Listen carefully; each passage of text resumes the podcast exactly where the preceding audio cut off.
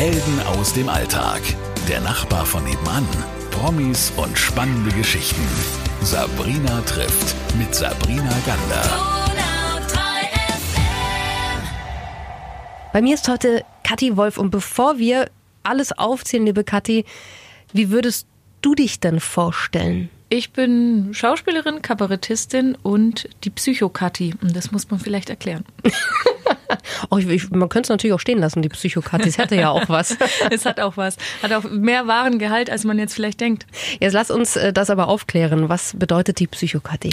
Ich hatte berufsbegleitend noch Psychologie studiert per Fernstudium und es zahlt sich jetzt natürlich total aus, weil ich nicht auf die Bühne kann, nicht auf Tour kann, wenig zu drehen habe. Und genau, jetzt arbeite ich gerade als psychologischer Fachdienst in der Jugendhilfeeinrichtung, aber mache auch ganz viel Coaching-Geschichten, unter anderem gerade den Mad Monday für die Stadt Ulm, für Kulturschaffende, KünstlerInnen. Genau. Und was Deswegen, passiert da bei diesem Mad Monday? Mad Monday bietet quasi einen Raum und die Plattform, sich gegenseitig auszutauschen, also ein Stück weit unter Gleichgesinnten, die jetzt so ein Jahr lang das Gleiche durchgemacht haben in dem Sinn.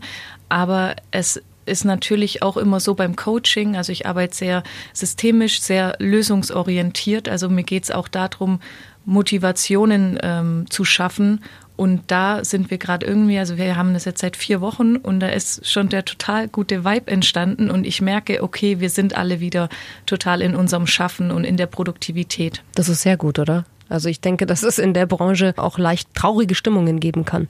Total. Also deswegen kam auch die Idee, weil wir uns mal im Arbeitskreis Kunstkultur in Ulm äh, auch online getroffen haben und dann so ein bisschen ausgetauscht haben. Und dann habe ich halt auch als Freischaffende aus meiner Perspektive berichtet, dass ich völlig uninspiriert bin, dass mir die Decke auf den Kopf fällt, dass ich nicht weiß, wie ich irgendwas schreiben oder schaffen soll, wenn ich de facto fast nichts erleben kann.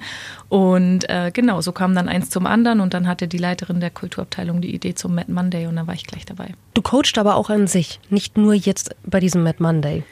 Genau, also ich habe da auch schon äh, Erfahrungen im Coaching weil das so auch der Grund war, warum ich das eigentlich so studiert habe, weil ich dachte, okay, das, was ich mitbringe als vor allen Dingen Bühnenkünstlerin, einfach ja, wo es nicht nur um Rhetorik, sondern auch um Präsenz geht und um ganz viel ja zwischenmenschliches, was da energetisch passiert, sobald ich vor einer Menschenmenge rede, sozusagen, das weiterzugeben, das war so meine Intention. Dieser Mad Monday ist jetzt aber erstmal virtuell, oder? Genau, der ist leider virtuell. Da war ich genau. am Anfang so, ja, ich war so total geknickt, als die mir gesagt haben, wir müssen natürlich virtuell starten. Und ich habe die Hoffnung, irgendwann treffen wir uns noch in echt. Ganz sicher. Und jetzt lasst uns doch mal äh, über die Schauspielkarriere von dir sprechen. Da gab es einen ganz besonderen Film, der irgendwie deine Zukunft ein bisschen vorhergesagt hat. Genau, Landrauschen. Vor drei Jahren haben wir den beim Max Office Festival, das ist so das renommierte Nachwuchsfestival in Deutschland, haben wir den uraufgeführt und prompt gewonnen. Also nicht nur den Hauptpreis, sondern auch noch zwei andere. Und so kamen wir dann auf die Berlinale, aufs Festival des deutschen Films und der auf deutschlandweite Kinotour und auch international auf Festivals. Also es war völlig absurd und mehr, als man sich je zu träumen gewagt hätte. Und in Landrauschen spiele ich eine, die nach langer Zeit wieder zurück in ihr Heimatdorf Bubenhausen. Zurückzieht. Mhm. Und auf das hast du gerade so ein bisschen angespielt. Ich bin Jahr später tatsächlich wieder in meine Heimat Weißenhorn zurückgezogen. Es war also eine sich selbst prophezeiende, sich selbst erfüllende Prophezeiung. Sehr lustig. Sag mal, und Landrauschen, was hat das mit deiner Schauspielkarriere gemacht? Also ich meine, du sagst, es war ganz unerwartet. Was ist danach passiert oder währenddessen, während ihr auf diesen ganzen Festivals wart? Es hat natürlich eine ganz andere Welt für mich aufgemacht. Also ich war, um ehrlich zu sein, bevor wir mit unserem eigenen Film da waren, war ich zum Beispiel noch gar nicht auf der Berlinale, weil ich mir immer dachte, was soll ich denn da? Also ich kenne da doch niemanden oder, oder was macht man denn da? Und jetzt so seitdem, also moderiere ich auch bei Filmfestivals, also unter anderem Max Office Preis, aber auch hier die Biberacher Filmfestspiele und äh, bin auch jedes Jahr auf der Berlinale, wobei ich da zu meiner Schande gestehen muss, ich bin ja gar nicht mal so zum Filme gucken in Berlin, sondern zum Feiern. Bei den anderen Festivals gucke ich aber ganz viel Filme, weil ich sie auch moderiere und bespreche. Aber Berlinale, also das ist so mein, mein Party-Highlight im Februar, neben dem Fasching natürlich. Ja, beides in Zeiten von Pandemie und Corona äh, leider nicht. Es ist schrecklich, aber ich glaube, meine Leber freut sich diesen Monat so sehr, weil sie weiß, was jetzt eigentlich wieder anstehen würde. Fasching und Berlinale. Sie erholt sich gerade ja, und dankt dir dafür. Oder wem auch immer. Danke, dass ich nicht muss. Wann kam der Sprung zu sagen, statt Film und Schauspiel möchte ich auch noch was machen auf der Kleinkunstbühne? Ich habe angefangen äh, mit dem Schauspiel, vor allen Dingen mit Theaterengagements und stand da viele Jahre dann immer auf der Bühne. Und als 2015 war ja dann die sogenannte Flüchtlingskrise und da gab es diesen wahnsinnigen Rechtsruck und ich habe gemerkt, dass ich nicht damit umgehen kann, meine Klappe zu halten, dass ich das nicht akzeptieren möchte und dass doch eigentlich ja, mein, meine Kunst oder mein, meine Kreativität und das, was da in mir steckt, dass ich das doch eigentlich auch instrumentalisieren kann, um damit vielleicht Leute zu erreichen, in Dialog zu kommen und irgendwie so das Gefühl zu bekommen, wenigstens, was gegen Sachen wie Rechtsruck und Diskriminierung, Hass, Hetze und so weiter tun zu können. Und deswegen habe ich dann mein erstes Programm geschrieben, innerhalb von vier Wochen auf die Bühne gebracht. Das war so rückenblickend vielleicht ein bisschen schnell und verrückt, aber jetzt bin ich total froh, dass ich das gemacht habe. Das hieß Katastrophe Made in Germany. Mhm. Und Genau, mittlerweile bin ich mit meinem dritten Programm unterwegs. Also ich wäre eigentlich unterwegs, jetzt gerade bin ich gar nichts. Äh, Psychopathie, psychisch korrekt, politisch defekt. Mhm. Und da sind wir vielleicht wieder beim Anfang mit der Psychokathi. Also mhm. ich bin eben, äh, ich habe Psychologie studiert und bringe da dann quasi auch viel ins Kabarett mit ein einfach. Also ja, ist ja auch psychologisch, oder? Also ich meine, du musst ja Menschen beobachten und die ähm, Skurrilitäten, sage ich es mal, ein bisschen rausstellen können. 100 Prozent, genau. Und das halt auch nicht nur so auf die Gesellschaft, sondern bei mir ist auch immer so ein bisschen das Politische dabei, weil ich das total wichtig finde. Und man muss ja auch dazu sagen, so viele Frauen gibt es nicht auf den Kleinkunstbühnen. Oder ist es andersrum, sieht man sie nur nicht so? Ich befürchte beides so ein bisschen. Also ich beschäftige mich ja auch eh total viel mit Feminismus, auch inhaltlich bei meinem, bei meinen Arbeiten. Und ja, da, ich bin natürlich auch in so ein paar Gruppen drin. Frauen sind komisch oder Sisters of Comedy. Wir machen jedes Jahr so ein deutschlandweites Event. Und es gibt schon einigermaßen viele Frauen, natürlich prozentual gesehen viel weniger als Männer, aber sie sind vor allen Dingen auch nicht repräsentiert. Also gerade in diesen Fernsehsendungen und so sieht man ja immer Männer, Männer, Männer und dann eine Quotenfrau. Oder wenn ich, wenn ich so unterwegs bin auf Wettbewerben, dann bin ich meistens die Quotenfrau. Also ich freue mich immer riesig, wenn dann noch eine Frau ist und dann sage ich Juhu. Jetzt haben wir vorhin ähm, über die Frauen gesprochen, die du auch so ein bisschen im Fokus hast durch die, die Psychologie. Auf den Kleinkunstbühnen, wie ist es denn im lachen da die Männer mehr über die Frauen oder die Frauen mehr über die Frauen im Publikum? Ach, ich glaube, es kommt immer auf das Thema an und auf den, den Inhalt der Pointe. Also, und es gibt ja auch manchmal, da rechnet man gar nicht damit. Normalerweise sind doch wir Frauen die Gackerhühner. Die mhm. so richtig, ich bin ja selber so eine. Ich muss, ich muss ja zugestehen, also es weiß jeder, ob ich im Publikum sitze, weil ich, ich kann mich da so schwer bremsen, ja, wenn ich was echt witzig finde. Und es gibt aber auch so Gackermänner. Und das finde ich dann immer so witzig. Und ähm, ja, gerade wenn ich unterwegs bin, ich liebe es halt dann einfach mit denen dann zu sprechen. Also ich weiß dann sofort, wie der oder die heißt und wir sind dann quasi BFF von der ersten bis zur letzten Minute und von dem lebt es ja auch so ein bisschen. Also dass man da auch viel zusammen improvisiert und dass jeder Abend anders wird. Also klar habe ich einen Fahrplan und einen ungefähren Text. Ich habe zum Beispiel von meinem aktuellen Programm nie irgendwie das mal komplett aufgeschrieben, jedes Wort. Weiß ich nicht, kann ich dir nicht sagen. Mhm. Aber es passiert dann halt anderthalb Stunden trotzdem alles immer rund um die gleichen Themen und da sind Sätze, die sich wiederholen. Aber was dazwischen passiert, das weiß ich ja selber davor nicht. Aber das ist ja toll, oder? Das macht doch auch Spaß. Ja, das gibt den Kick. Ich brauche ja. auch immer den Kick. Ich, ich fand ja diesen Beruf immer so wahnsinnig ungesund. Auch schon früher mal beim Schauspiel oder auch selbst jetzt. Ich mache das jetzt seit über zehn Jahren und ich habe immer noch so viel Lampen Lampenfieber, dass ich denke, das kann doch nicht gesund sein. Aber wenn ich dann mal nicht so nervös bin, dann merke ich, oh nee, das, das taugt mir dann auch nicht. Also ich brauche das. Ich brauche dieses Lampenfieber und so ein kleines Kitzeln davor und dann gehe ich raus und dann. Man dann ist sonst nicht gut, habe ich immer das Gefühl. Ich kenne das nur vom Moderieren ja auch. Und ich habe das bis heute, ich mache seit 20 Jahren Bühnenmoderation. Und wenn ich nicht aufgeregt wäre, da würde ich an mir zweifeln. Mhm, ja, ja, Muss ich echt sagen. Verstehe ich. Weil ja. ich dann denken würde, oh, jetzt ist es dir das nicht mehr wert oder ähm, kannst du es jetzt nicht mehr schätzen. Also das äh, kann ich absolut nachvollziehen. Du guckst den Leuten ja wahrscheinlich ziemlich auf den Mund, oder? Wenn du mit Psychologiestudium und Schauspiel und Coaching unterwegs bist und das Ganze in, in Kabarettprogrammen auch mitverarbeitest. Überall. Also ich will jetzt nicht sagen in alle Öffnungen, das klingt dann gleich wieder so ein bisschen. Das möchte man auch Aber nicht, nicht nur auf den Mund, in die Augen. Ich meine die Augen.